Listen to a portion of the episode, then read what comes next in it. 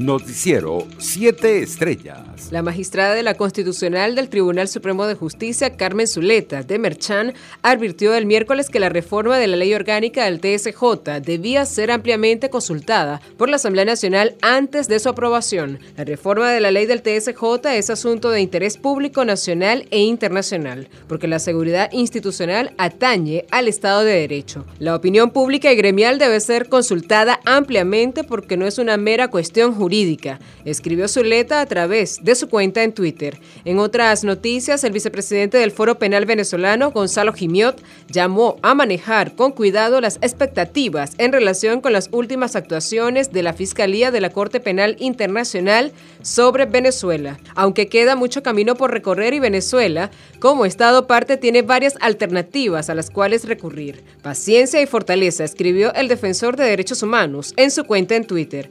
Entre tanto, la Fuerza Armada Nacional Bolivariana incautó más de mil litros de gasolina en la zona fronteriza del país a supuestos grupos terroristas armados narcotraficantes colombianos, TANCOL, informó el miércoles el jefe del Comando Estratégico Operacional de la Fuerza Armada, Domingo Hernández. La Fuerza Armada Nacional Bolivariana se mantiene desplegada en el eje transfronterizo, ejerciendo soberanía en su lucha contra los TANCOL e incautó mil litros de gasolina, informó Hernández Lares en su cuenta en Twitter. Por su parte, un grupo de venezolanos que se encuentran varados en el aeropuerto internacional El Dorado, en la ciudad de Bogotá, en Colombia, donde se le impidió subir a un vuelo con destino a México, según la denuncia difundida en las redes sociales. De acuerdo con la información, se trata de un grupo conformado por más de 50 venezolanos que denunciaron a la aerolínea Windward de impedir el abordaje. Internacionales. Un ciudadano haitiano sospechoso de participar en el asesinato del presidente Jovenel Moïse en julio fue detenido en Miami el miércoles tras su extradición desde República Dominicana,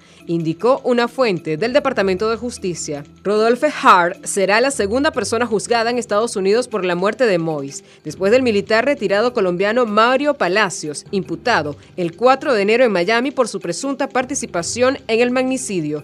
Por su parte, del Pacto Histórico, una coalición que une a partidos de izquierda y fuerzas progresistas de Colombia lanzó el miércoles en Bogotá su campaña al Senado y a la Cámara de Representantes ante más de un millar de personas y con ánimo de vencer al uribismo y conseguir el cambio en el país. La lista del pacto al Senado es la resistencia de un pueblo que en 2022 verá cristalizado el sueño del cambio, aseguró en el estadio Movistar Arena Gustavo Bolívar, cabeza de lista a esta Cámara en las elecciones del próximo 13 de marzo.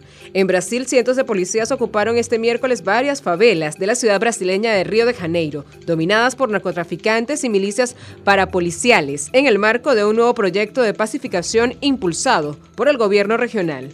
El operativo más ostensivo tuvo lugar en la favela de Jaracaneciño, situada en el norte de Río y escenario, el 6 de mayo de 2021 de una sangrienta acción policial contra el narcotráfico, que terminó con 28 muertos y 27 de ellos civiles, presuntamente sospechosos, y un policía. Entre tanto, al menos 27 periodistas murieron en 2021 por realizar su trabajo. Informó este miércoles el Comité de Protección de los Periodistas, que subrayó que India y México fueron los países donde se registró un mayor número de muertes violentas de trabajadores de medios de información. La organización detalló que 21 periodistas fueron asesinados en represalia por su trabajo, mientras que cuatro murieron cuando informaban desde las zonas de conflicto y otros dos perdieron la vida cuando cubrían protestas o enfrentamientos callejeros. Economía. La canasta alimentaria familiar en el mes de diciembre de 2021 se ubicó en 2.024.71 bolívares, lo que equivale a 431.71 dólares, según lo informó Oscar Mesa, director del Centro de Documentación y Análisis Social de la Federación Venezolana de Maestros Sendas, vía Twitter.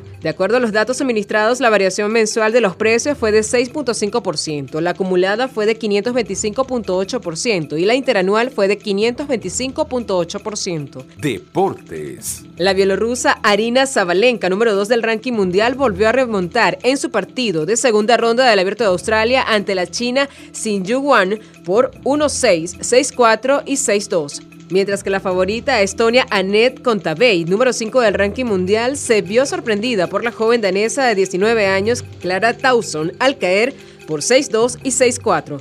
Zabalenka, que sigue sin encontrar su mejor versión, volvió a atravesar serias dudas con el servicio tras acumular 19 dobles faltas. Noticiero 7 Estrellas.